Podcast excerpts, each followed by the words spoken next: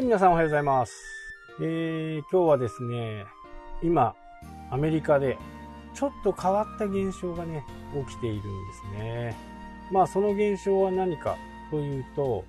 今ね、時代はインターネットの時代で、通販の時代という風な形で、皆さんも思っていると思いますし、私もそうだと思うんですね。ただ、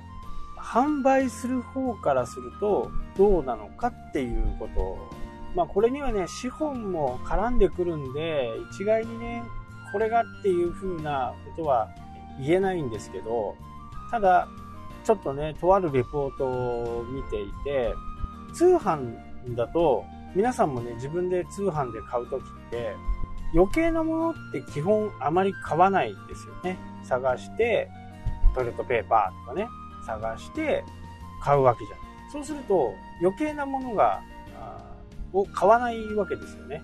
一方、リアル店舗の場合だと、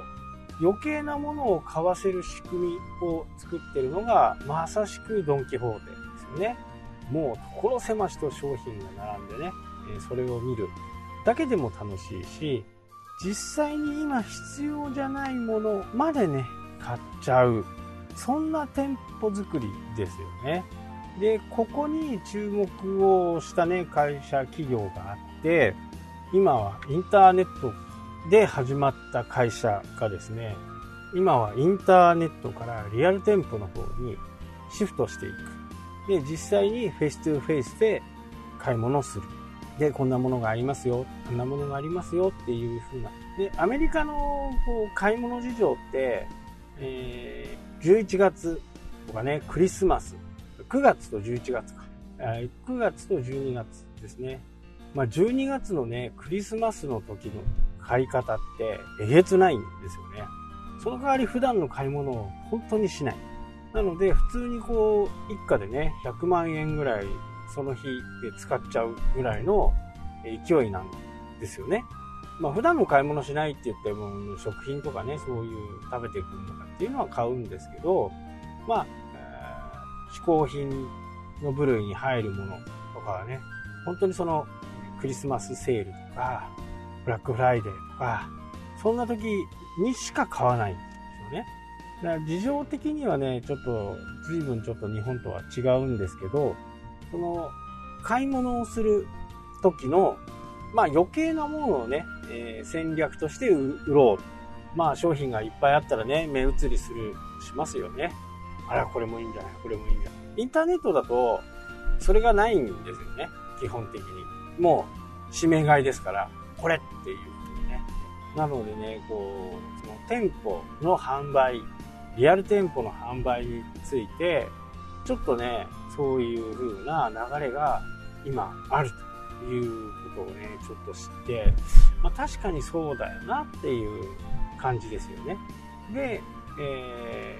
ー、まあ通販の良いところってね、買ってから自分で、えー、運ばないっていう風な形。なんで、リアル店舗になったとしても、配送は、えー、今日配送すると、明後日着きますよとか、明日着きますよとかっていう風な形でね、配送代がかかったとしてもね、店負担で、かかったとしても、えー、店側のメリットは結構あるのかなっていうふうにね、思いますよね。まあそんな状況にね、えー、なってきているというふうな。まあただこれは本当に何年か後にね、えー、見直される時期が、え徐々にね、日本にそういう情報が入ってくるんじゃないかなっていうふうなことですね。まあそうなるとね、えやっぱりこう、各地域に店舗がないとなかなか販売ができないっていうね、やっぱ資本力っていうのも非常にこう、重要なことではあるんですけどね。インターネットだけでは完結させないようなね、を取っているようですね。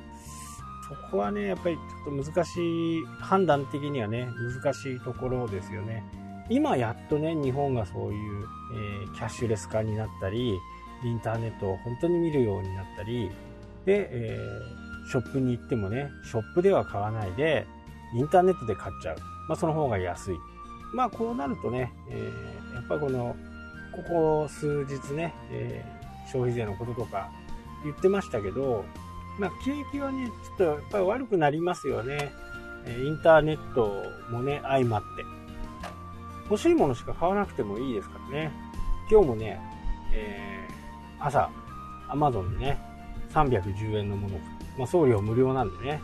もうそれしか欲しくなかったんで、まあそれだけしか変わってないですけど、案外こう買い物のね、状況もあと5年、10年するとね、また一つ大きな波が来るのかなっていう風な形には思いますね。だから、なるべくだったらね、えー、自分の拠点を持てるような資産形成をしていた方がいいのかなっていう。まあこればっかりは分かんないですけどね。10年かかるかどうかわからないですけどまあリアル店舗が見直されるみたいなところにねつくかもしれないですね。まあ時代はねまた戻ると。言われてますんで問題はこの配送業務とかねまあ日本の場合ねそうやってあの、えー、ドローンとかで配達っていうのはねやっぱ基本的にできないと思うんでこんだけ住宅が密集しているとね万が一落ちた時には。まあその万が一をね、すごく考える国民性が日本人ですから、よりちょっと厳しいのかなっていうふうに思います。まあただ、アメリカではね、そういう店舗がちょいちょい出てきて、えー、売り上げを伸ばしているというふうな情報を仕入れたので、今日ね、皆さんに聞きました。はい、というわけでね、今日はこの辺で終わりたいと思います。それではまた。したっけ？